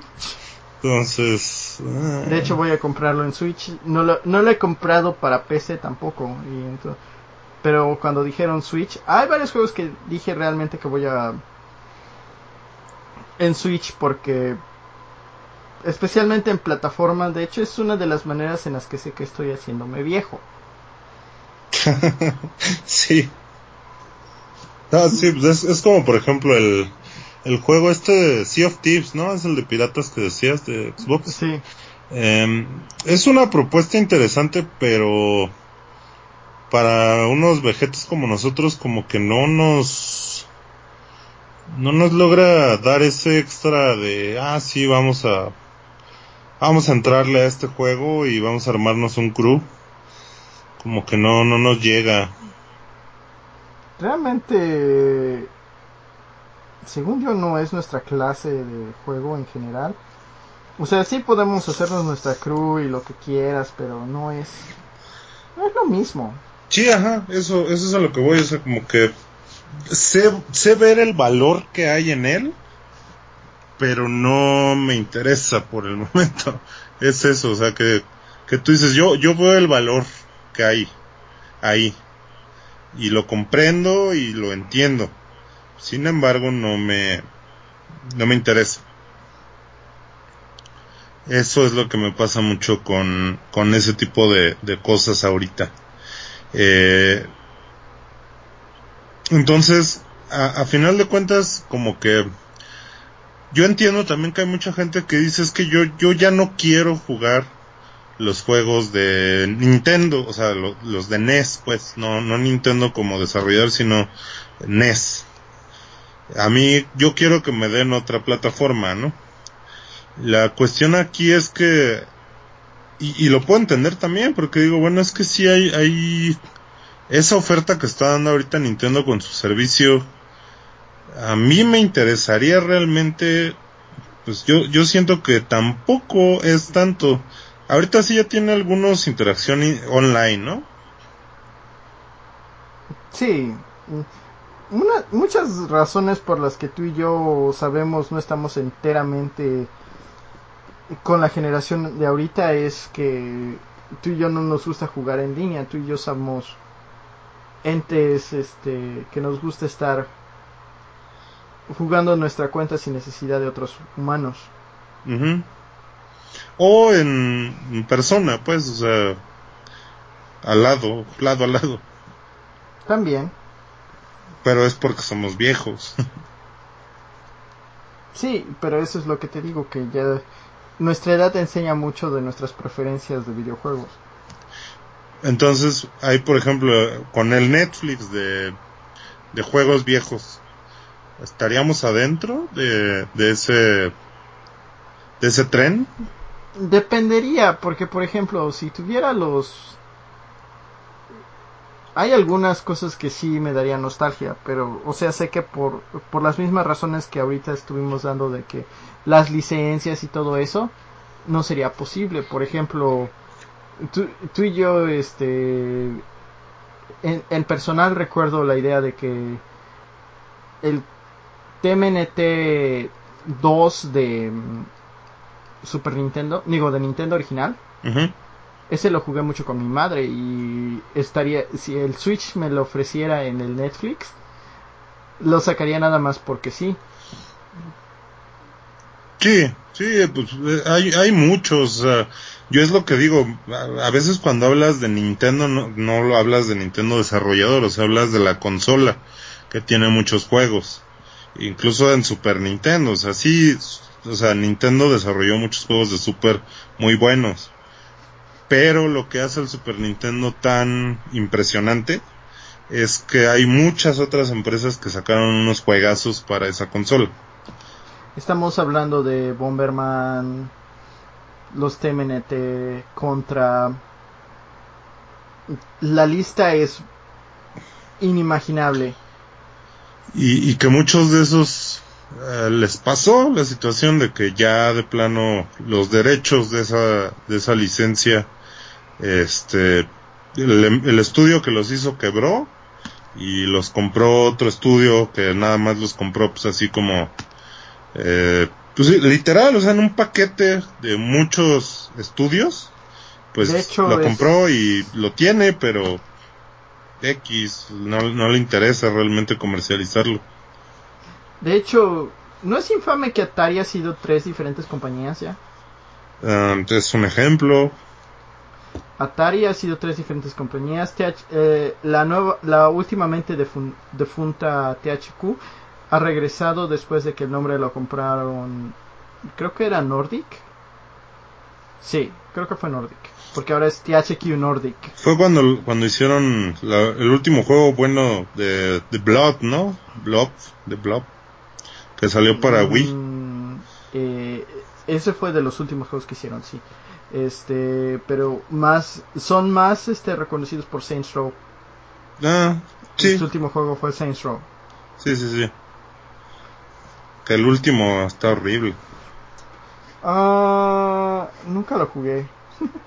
El último es muy malo. Los, los, el 2 es bueno.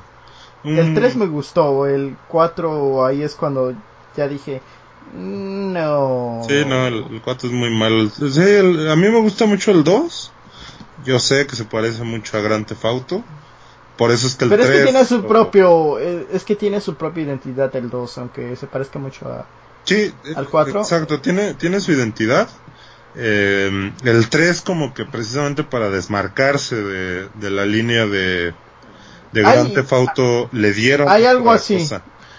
No, este, una de las cosas que Saints Row 2 tenía, aparte de ser básicamente eso, era que... O sea, tenía todas esas cosas que ves en Saints Row 3, pero te hacía ganártelas. Y hacía contraste. O sea, era así como que un universo serio en el que tú podías ser Ronald McDonald sí, si querías hacerlo.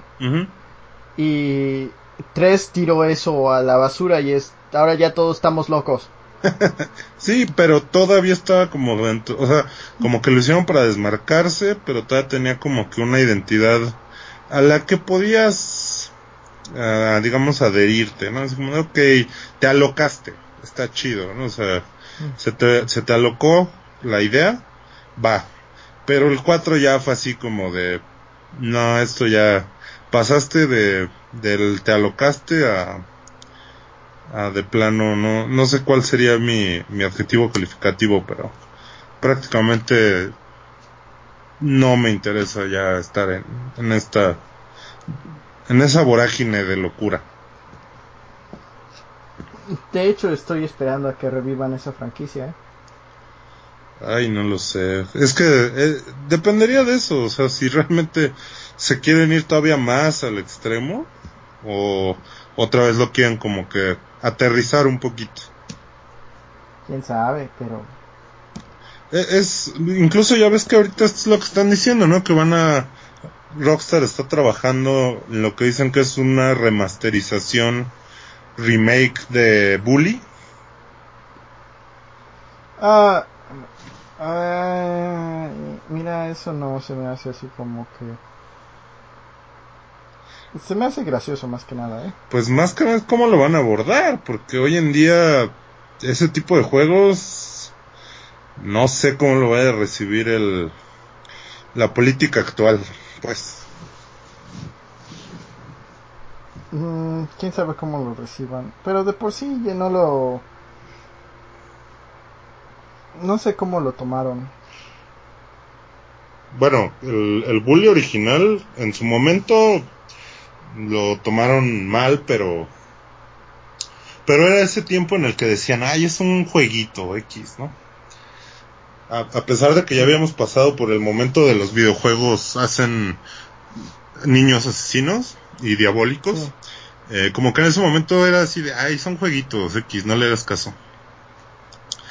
Pero ahorita como estamos volviendo a esa a ese reflector de los videojuegos generan violencia y por eso es que se meten a los cines a matar y a las universidades van y acribillan a sus compañeros y todo eso. No lo sé. Sí, o sea, yo no. También eso, eso es un factor que hay cosas que en su momento eran productos, bueno, siguen siendo productos inofensivos, pero que hoy en día como que sería más difícil que salieran a la luz porque empezarían a generar conflicto con la opinión pública, vamos a decir. Sí, es una manera de... Bueno, sí tiene razón ahora que lo pienso. Sí, es que es eso también, el, el que actualmente no tenemos o sea, ha cambiado la forma de ver muchas cosas. Sí, realmente sí. Es como, como por ejemplo, yo creo que de por sí nunca fue una saga muy importante, pero ¿recuerdas a Clay Fighters? Sí. Hoy en día yo creo que Clay Fighters no le llega a nadie más que a los que fueron fans en su momento. Sí. Entonces, ¿quién, ¿a quién le lanzas esa, esa licencia? Mm. Ah, no tengo idea. Es, es un tema complejo, lo quisimos abordar ahorita al bote pronto, pero tiene muchas aristas. Em, hemos, hemos tratado de llevar como que nuestras, nuestra visión actual, pero sabemos que esto va evolucionando con, con el paso del tiempo. No, no podemos dar un, un veredicto porque, aunque tratamos de que este podcast que están escuchando sea, sea muy atemporal, eh, estamos sujetos. Este va a seguir cambiando, no. Exacto. E- Este es un tema que va a seguir cambiando, especialmente mm, con ese chiste que ahorita sí yo tenemos que Smash es el museo de los videojuegos. Hay muchos juegos que siguen perdidos al tiempo, franquicias que siguen perdidas al tiempo y, Y las que se perderán. y las que se perderán, sí. Pero incluso hay, hay cosas que siempre me han dado gracia en el sentido de que si obviamente juegos como mm, todos los Call of Duties, etcétera, tienen su tiempo de vida por el desarrollador que están tomando muchas libertades, pero así es. Eh, ahorita es nuestra industria es así. Y eventualmente va a haber movimientos para restaurar la historia. De hecho, pero ninguno por la industria en sí, porque es la naturaleza de la industria. Igual que hay tantos juguetes, todas las colecciones de los museos son privadas, etcétera, etcétera. Sí, de- también Y- es un buen ejemplo.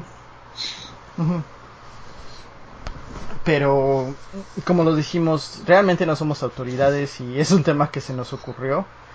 Y creo que, creo que ya llevamos bastante. y sé que no tomamos el tema enteramente y que superficialmente no somos expertos en el tema y probablemente nunca lo seremos. Sí, menos en estos temas que se van, van modificando, se van cambiando.